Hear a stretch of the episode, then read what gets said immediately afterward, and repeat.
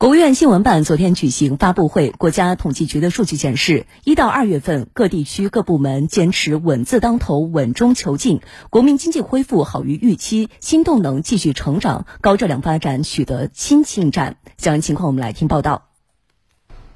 工业生产加快，一至二月份，全国规模以上工业增加值同比增长百分之七点五，高技术制造业和装备制造业增势良好，服务业持续恢复。现代服务业较快增长，一至二月份，全国服务业生产指数同比增长百分之四点二。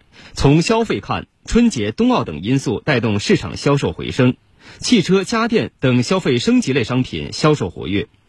一至二月份，社会消费品零售总额七万四千四百二十六亿元，同比增长百分之六点七。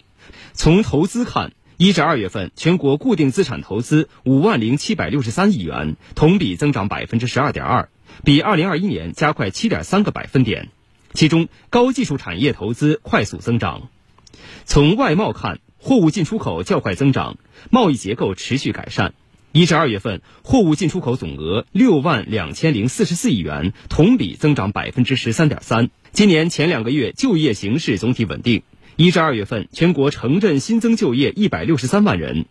二月份全国城镇调查失业率为百分之五点五，与上年同期持平。